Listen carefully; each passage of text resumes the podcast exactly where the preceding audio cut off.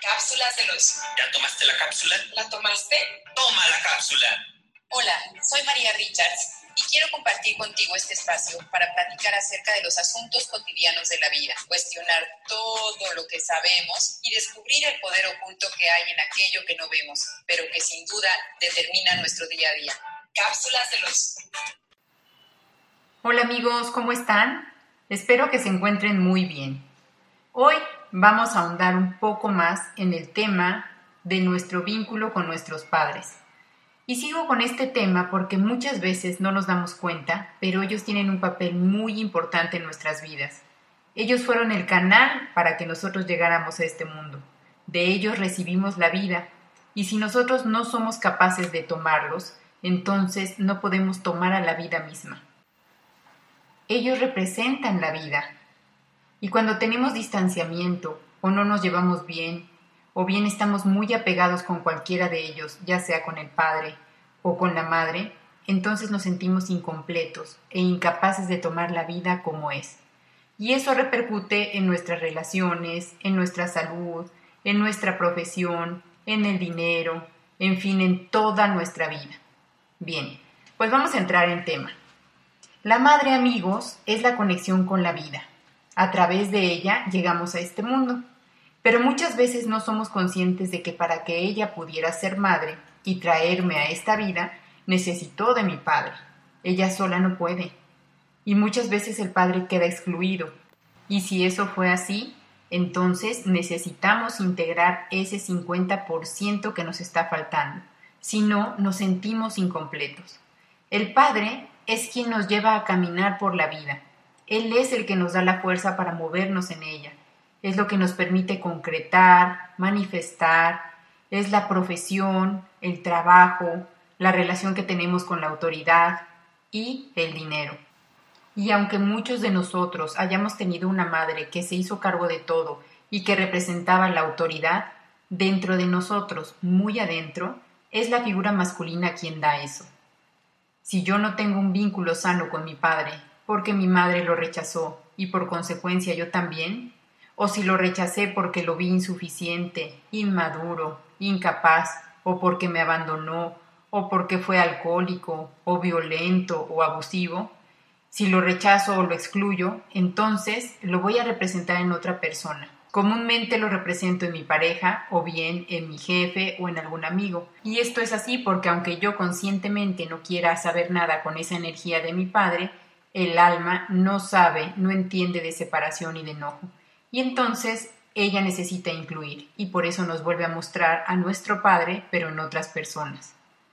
Nosotros aprendimos a ver a nuestro Padre a través de la percepción que tuvo nuestra madre. Lo que mi madre sentía cuando yo estaba en su panza es lo que yo voy a sentir hacia él. Si ella se sintió abandonada, traicionada, así voy a ver a mi Padre, entonces nuestra percepción está condicionada por los sentimientos de nuestra mamá. Muchas mujeres rechazamos a los hombres por lo que venimos aprendiendo de nuestras mujeres del clan. Hay hombres que tuvieron mucha madre, es decir, una madre sobreprotectora, sobrecuidadora. Son hombres que les falta fuerza para tomar al padre, para reconciliarse con la imagen interna masculina. Les falta fuerza para concretar y para moverse en la vida. Y no se trata de ir a abrazar a nuestro padre, se trata de hacer un trabajo interno para integrar. El bebé cuando nace, en la mayoría de los casos, es la madre quien cuida de él.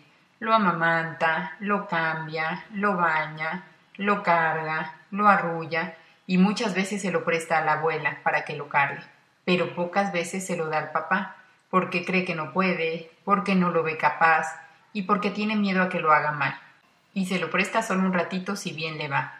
Muchas veces la madre piensa que el padre no vale, que no sirve, que es peligroso, y aunque no lo expresa verbalmente, el hijo está también alimentándose de eso, de esa energía que proviene de su madre. Entonces el hijo no se entera de que existe un padre, o bien empieza a alejarse de él. Pero, ¿quién fue quien eligió al padre de ese bebé? ¿El papá del hijo? Pues lo eligió la mamá, por las circunstancias que hayan sido fue la madre quien eligió al padre de sus hijos, y eso es perfecto. No es casualidad, no hay errores en el plan de la vida. Lo eligió desde su historia y desde su proceso evolutivo y de aprendizaje. y claro, también el de nosotros como hijos. Así que eligió al hombre perfecto. Entonces, amigos, cuando el bebé nace, se alía con aquel que sí lo miró, que lo cuidó, que estuvo para él. También hay casos en que la madre, por las razones que hayan sido, no estuvo para el hijo o para la hija, porque la rechazó, porque no quería tenerlo, por el trabajo, por enfermedad, por muerte, porque se tuvo que ocupar de su madre, por lo que haya sido. Pero su padre sí estuvo presente. Entonces se va a aliar con él. Y si es mujer, se va a convertir en la hija de su papá. Y si no logra separarse sanamente de él, entonces no habrá lugar para otro hombre, porque ese lugar está ya ocupado. Lo mismo ocurre con el hijo hombre. Si la madre sola se ocupó de él y no le dio permiso de ir con el padre, entonces no podrá tener otra mujer, porque esa energía está ya ocupada por su madre.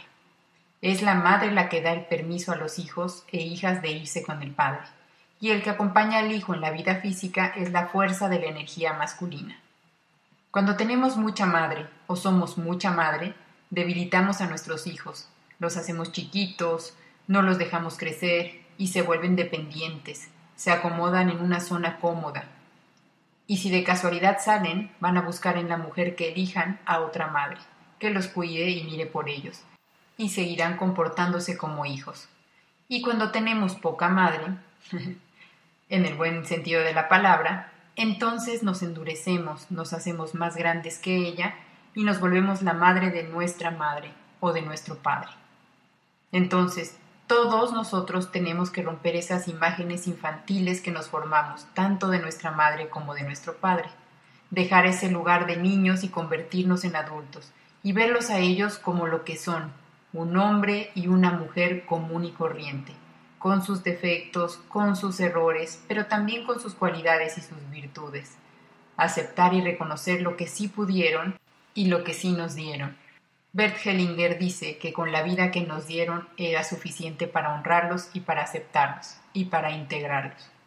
Hoy en día, además de los desórdenes que mencioné en la pareja, el no tomar a nuestro padre provoca que no podamos o no sepamos elegir nuestra profesión el que tengamos un trabajo que nos cueste trabajo, provoca que no llegue a nosotros el dinero, porque el dinero es una energía, es la energía del intercambio entre lo que damos y recibimos. Pero ¿cómo vamos a poder dar si tenemos un 50% que no hemos integrado? Si estamos a la mitad. El dinero es la energía de poder, pero no el poder sobre los demás, es lo que nos permite poder tener experiencias, poder comprar lo que necesitamos, poder compartir, poder viajar, poder disfrutar de la vida. Nuestro trabajo es la aportación al mundo y a la humanidad, es el intercambio que yo ofrezco por haber recibido la vida, y el dinero es el símbolo de gratitud por ese aporte. Entonces, si tu papá estuvo mucho en tu vida o estuvo poco, ahora tú eres el responsable de hacer el trabajo interno en tu corazón para poder sanar la relación con él, o para poder soltarlo, incluirlo, integrarlo, comprenderlo o aceptarlo. Es nuestra responsabilidad de ver más allá de lo que aprendimos, ver qué era lo que pasaba con él. Tal vez él también fue un hombre niño y no tenía la capacidad de comprometerse, y somos nosotras las mujeres las que no dejamos crecer a los hijos. Tal vez tu padre nunca soltó a su madre o a la abuela, y cuando como mujeres buscamos a un hombre niño para cuidar, es porque también nosotras como mujeres estamos en un lugar desordenado. Y por eso elegimos a un hombre que se comporte como hijo. Y luego nos quejamos porque no nos apoya, porque no nos ayuda, porque no es maduro. También sucede que buscamos hombres que parece que no nos ven, que no nos toman en cuenta, que nos ignoran. ¿Y no será que nosotros tampoco los vemos? Porque pensamos que los hombres no existen, que no valen o que son unos inútiles. Hay veces que como mujeres ahuyentamos a los hombres. Parecería que huyen de nosotras como si nos tuvieran miedo. Y cómo no, si albergamos un coraje, un odio, un desprecio a los hombres. Los descalificamos, nos burlamos de ellos y muchas veces ese odio no es ni siquiera de nosotras, es heredado y viene desde la bisabuela, la abuela o algo que le pasó a la madre. Y nosotras nos aliamos para defender lo indefendible, lo que ya pasó. Entonces, amigos, amigas, reflexionemos, busquen cuál es su dinámica y hagámonos responsables. Somos nosotros los que tenemos que crecer. El cambio no lo tiene que hacer el otro, lo tenemos que hacer nosotros. Y como les dije, no tenemos que hacer nada afuera con ellos. Es nuestro trabajo interno. Y como bien sabemos, no tuvimos padres perfectos. Y nosotros tampoco somos padres perfectos. Todos debemos responsabilizarnos ya como adultos y tomar a nuestros padres. A mí me pasó. Y por eso, por mi experiencia, por tantos años y tantos pacientes que he acompañado, he creado para ustedes un ejercicio místico, íntimo, con una serie de dinámicas que les va a ayudar a ir hacia adentro, a sumergirse en su corazón y convertirse en adultos y tomar a sus padres. Para todos aquellos que estén interesados en que hagamos este ejercicio de la mano, pueden contactarme por correo a contacto arroba mariarichards.com.mx o mandarme un mensaje a mi WhatsApp de México que es el 55 54 07 38 56 para agendar una cita. Este trabajo, amigos, puede hacerse vía Zoom y no es necesario que estén en terapia. Es un trabajo específico, individual, espiritual, muy profundo y muy íntimo que desde mi corazón preparé para ustedes. Pues bien amigos, hasta aquí este episodio. Espero que tengan una gran semana y nos encontramos en el siguiente episodio. Hasta luego.